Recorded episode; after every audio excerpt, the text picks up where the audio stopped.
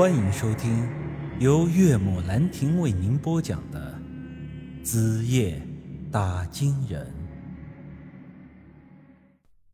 他对着我微微一笑，说道：“就知道贫嘴，你姐再美，能美得过你那媳妇吗？别以为我不知道，你小子见到舒瑶的时候，魂都快飞了。”说到这儿，我的心里。莫名产生了一种悲凉。是啊，于书瑶多漂亮的姑娘啊，可惜是个耗子精。我陈宇终究还是没有这个艳福。嗯，你小子怎么了？哦，没什么。姐，让我帮你梳头吧。不用，现在梳头还太早，睡一觉不就乱了？对了。你小子答应给你四姐的贺礼呢？你不是说要给我一个惊喜吗？我忙从身后拿出一包东西。放心，早就准备好了。说着，我把那包东西递到了他的手里。神神秘秘的，这到底是什么呀？你打开就知道了。于是他小心翼翼的。拆开了我送他的礼物。什么呀？一包糖而已，这就是你所谓的惊喜？你这小子，怕不是把你姐当小孩子糊弄了？我忙说道：“姐，这可不是一般的糖，这每一颗糖都有它特殊的意义。”四姐扬了扬眉道：“哦，是吗？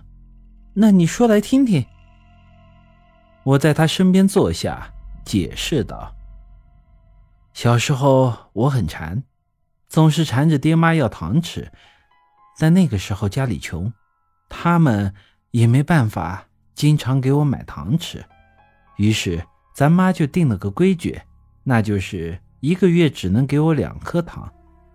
这些糖就是咱妈当时买的。”四姐微微一笑。就你这个馋猫，那还不早把糖给吃完了呀？怎么还会剩下这么多？我说道：“当时咱妈总是月初的时候把两颗糖给我，但我每次都只舍得吃一颗，然后留下一颗，因为我听人说我还有个比我大两岁的姐姐在外面，这糖就是给我姐姐留的。”我想着，姐姐总有一天是要回家的，到时候我就把我的糖给她。可是我等了一年又一年，姐姐却一直没回来，这糖啊也就越攒越多了，最后攒的这么大一口袋了。这故事听着是不是有点感人？但很可惜是假的，这就是大山叔所说的感情牌。虽然说这样的谎话，我的良心有点痛，但不可否认的是，这的确是个检验我四姐是否对我还有姐弟之情的有效办法。果不其然，四姐听了我的话后，突然愣住了，紧接着眼眶有些微微的泛红，最后把我搂进了怀里。你这个傻弟弟！亏你还一直念着你姐。我继续昧着良心说话，姐，糖再甜再好吃也没有姐姐好。要是四姐你能再早些回家，我就是把所有的糖留给你也无所谓。接下来，四姐一直紧紧搂着我，沉默了。我也没有多说什么，也就这么。静静的抱着他。过了一会儿，四姐小声对我说道：“小雨，你真的喜欢舒瑶吗？”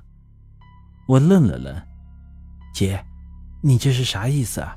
我明天就要和舒瑶结婚了。”我知道，但四姐就是想确认一下，因为四姐觉得这婚姻是很大的事情。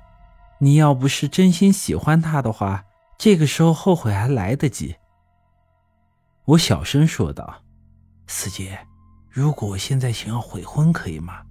姐夫那边交代的过去吗？当然，你要是不愿意的话，这婚就不结了。你姐夫那边，四姐会给他们一个交代。一瞬间，我的心里是欣喜万分。看来四姐心里还是有我的。既然他会说这样的话，说明他已经原谅了我，而且愿意帮我悔婚，以保护我的安全。这一刻。我多么希望我说的那个关于糖的故事是真的，这样我的心里也就不会这样的愧疚了。当然，这婚还是必须得结的。要是婚事搞砸了，四姐在余家还不知道要遭多少罪呢。我不能再让她受到一点伤害。现在。我知道了四姐的心意，那我和大山叔的计划的第一步便算是成功了。接下来就是一心一意的除掉那窝耗子精了。本集已经播讲完毕，欢迎您的继续收听。